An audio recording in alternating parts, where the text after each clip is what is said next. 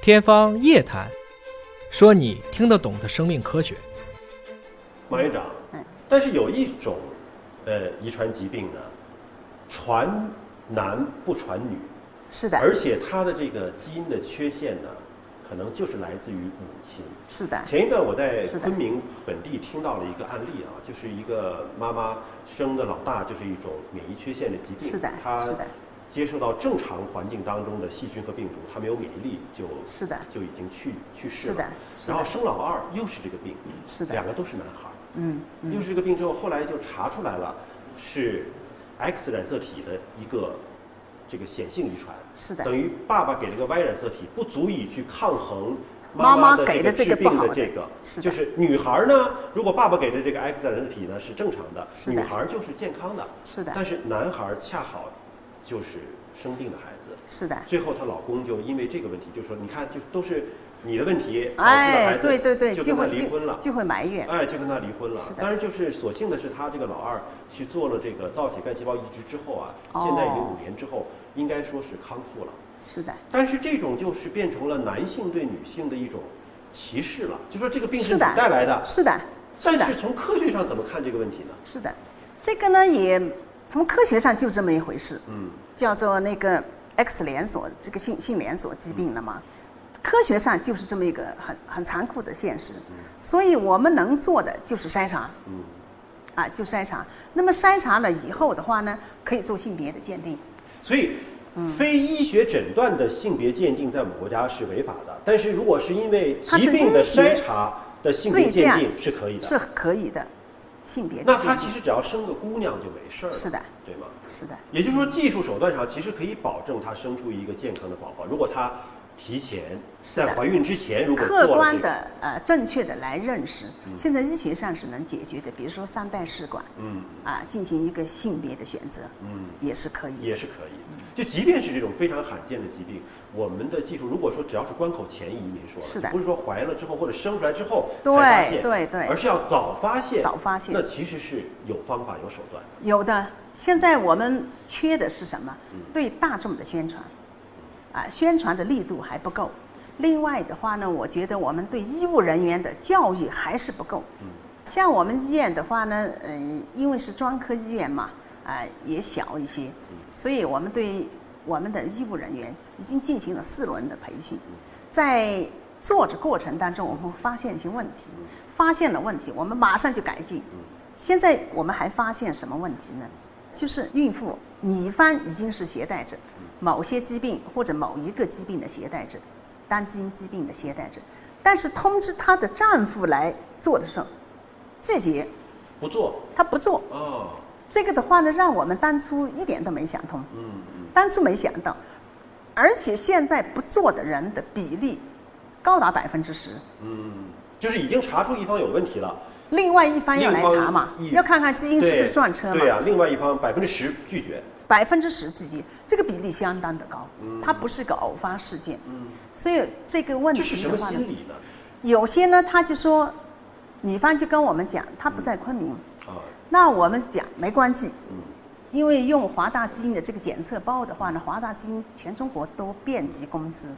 那么你跟我们讲他在哪一个省，嗯在中国的境内哪一个地方，我们和华大基因联系，由当地的华大基因，哪怕他没开展这个工作，帮他抽血，帮他送样本，嗯，啊，这个是我们可以来帮他们做的，啊，他们不愿意，也不愿意。啊，不愿意。那有些的话呢，呃，直接就你和他谈话，他不愿意听。有些来的不来，我就问他们，嗯你当初我们都已经很详细的和你谈了，如果你有问题，你先生要来查。嗯那如果说是你早知现在何必当初呢？嗯你先生既然不愿意来查，那你查你干什么呢？嗯，因为毕竟是妈妈给了一半儿，爸爸给了一半儿。现在是妈啊妈给的这一半儿有可能有问题，要看爸爸那一半儿是不是有没有问问题。如果没有问题，其实是 OK 的，是个皆大欢喜的结是果，啊对不，对？是啊，是啊，但他可能不愿意面对这个现实，会不会？有的嗯他不愿意面对。嗯呃，特别是在辅助生殖获得的孩子，和他们谈话，男方呐、啊，嗯头摇得像鼓一样，他听都听不进去，嗯他根本就不听。我们遇过的这样的病人，我们的呃李老师很很儒雅的谈，很科学的谈，很耐心的谈，谈了他听不下去，最后我也听不下去了 啊，我也听不下去了，因为他不愿意听，不是说他听不懂，他嗯心理不上愿意听排，斥和拒绝，对吧非常的排斥和拒绝，所以对这样的辅助生殖的这些病人来说，因为他们是最佳的适应者，他们最应该接受的，所以对我们的生殖的医生，啊，怎么样来培训我们的生殖医生？下步我们在想，我们作为一个专科医院，因为我们这样的专业的人才是有的，啊，那么我们的专业人才也提出来，是不是对生殖的这些特殊的患者，他们去谈？但是呢，也也面临着他们去谈这些病人特别啊、呃信任他们的生殖的医生。你突然冒出一个说是你搞遗传咨询的人去和他谈话，他也不见得个个都接受，个个都觉得哦，你来和我谈话是对我好其。实还有心理学上的东西，有的啊，所以这个对就提出了更高的要求了，怎么样呢？和患者谈话，因为现在产科的接受度还比较高，但是生殖那边的话呢，因为你和他谈，医生又忙，有些时候也不一定就谈得很通俗、很透彻，然后谈上两下，病人也不爱听，嗯，也就过掉了，最后谈也懒得谈了，也就不谈了。现在还存在所以这样种的问题科普学习和教育其实就应该渗透到平时，大家都是的在健康的时候，其实没有事儿的时候，是的关注一下这方面的知识。是的，真正遇到和医生沟通的时候呢，也会更顺畅，你对理解的对层对次会对更深一些。对对对，所以下步我们就在想，因为生殖的病人他他都有后诊嘛，对，你候诊的时候是不是发一些简单的手册给他们看？实际上，手册展板我们都挂在那儿，他们看手机不看那个， 不看展板，所以还是个教育的问题，教育心理，然后还给他们心理的支持和安抚。有些你才提头，他就说：“我这个孩子如果有问题怎么办？”他已经听不下去了，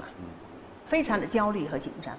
特别是生殖的孩子。所以说医生总是在安慰嘛，这个安慰是安一慰个非非常地重要常重要的，安慰非常的头重要，头等大事了。那 对是对对对对，一来你不要显得很急急急忙忙的，很急躁，因为因为我们临床工作忙，平常特别产科医生啊，说话快，写字快，走路快，做事快，快惯掉了，哒哒哒哒地讲话。有些时候我都和我的学生说，我说你们和病人谈话不能像打机关枪一样，哒哒哒，你说的头头是道，但是病人，我说你听懂医生刚才跟你讲了没有嗯？病人一脸的茫然，没听懂。